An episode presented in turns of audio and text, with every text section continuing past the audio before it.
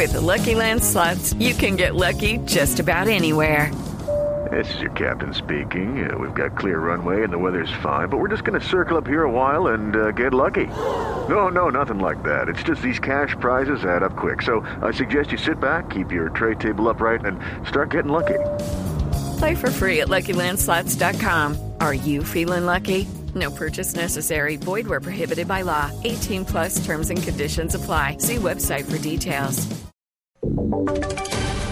Voces y sonidos de Colombia y el mundo en Blue Radio y BlueRadio.com, porque la verdad es de todos. 10 de la noche, un minuto, actualizamos las noticias más importantes de Colombia y el mundo a esta hora. En los últimos minutos se confirmó el hallazgo de una tercera persona que habría muerto por cuenta del colapso de la Torre 6 de la organización Space en Medellín. ¿De quién se trata, Juan Pablo López?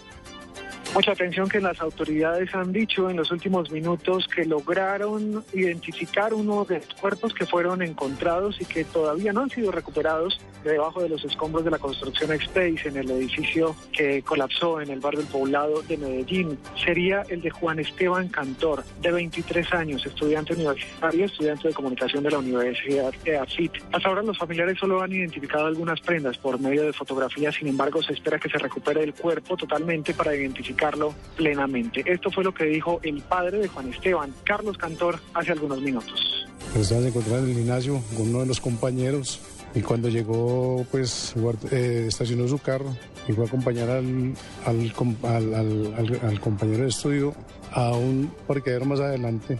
Al compañero lo sacó y él quedó adentro. Las labores de rescate continúan en el edificio Space, en el barrio El Poblado de Medellín. Información desde la capital de Antioquia, Juan Pablo López, Blue Radio. 10 de la noche, 3 minutos y mucha atención porque acaba de registrarse una explosión en un edificio de apartamentos en la ciudad de Tunja. El hecho ya deja personas heridas. En el lugar de la noticia está nuestro corresponsal Gonzalo Jiménez. Buenas noches. Buenas noches. A esta hora se vive pánico en el sur de la capital del departamento de Boyacá, el conjunto residencial conocido como Florida Parque, donde hay por lo menos unos 250 apartamentos y en este momento unas 700 personas han salido de sus viviendas. Se ha presentado una explosión en un apartamento de un primer piso. De inmediato el cuerpo bombero de la ciudad ha llevado dos heridos gravemente al hospital San Rafael de Tunja. Se manejan dos hipótesis. Uno que pudo haber sido la explosión de un cilindro de gas. La segunda también se habla sobre la explosión de pólvora negra. El olor era muy fuerte, según dicen algunos testigos, de pólvora en el momento de la explosión. Por lo menos 60 apartamentos han sido afectados en este momento. Información desde el sur de la ciudad de Tunja, Gonzalo Jiménez, Blue Gracias,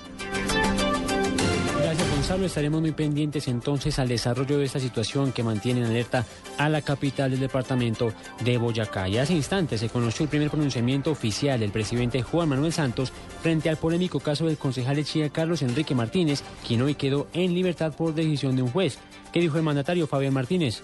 Así es, Juliana. Buenas noches. Continúa la mala hora para el concejal de Chía, Carlos Enrique Martínez, quien protagonizó una peligrosa persecución por las calles de Bogotá, presuntamente en estado de embriaguez, y 24 horas después quedó libre. Hace pocos minutos, el propio mandatario Juan Manuel Santos acaba de decir en su Twitter, abro comillas, vergonzoso el comportamiento del concejal de Chía e inaceptable su pretensión de hacerse la víctima acusando a las autoridades.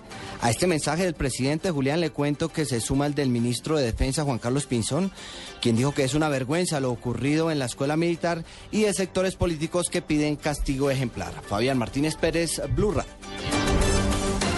Gracias, Fabián. 10 de la noche, 5 minutos. Y el director de Tránsito y Transporte de la Policía Nacional, el general Carlos Ramiro Mena, en diálogo con Blue Radio, asegura que durante todo el puente festivo que está terminando, creció el número de conductores que fueron encontrados manejando con algún grado de alicoramiento un total de 1.370 conductores en estado de embriaguez, con un aumento del 15% frente incluso al fin de semana anterior, que fueron 1.196. Pero podemos decir que fueron 1.370 accidentes que se evitaron.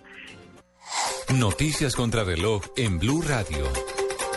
10 de la noche, 6 minutos. Estamos atentos, pues las autoridades y los cuerpos de rescate de Filipinas están prestando a esta hora atención médica y humanitaria a los damnificados de los dos movimientos telúricos que hace varios minutos sacudieron la región central de Bohol, esto al sur occidente, al sur oriente de Asia. Este sismo, de momento, deja, según cifras oficiales, cuatro personas muertas. 10 de la noche, 6 minutos. Ampliación de estas y otras noticias en www.bluradio.com. Quédense en Blue Radio.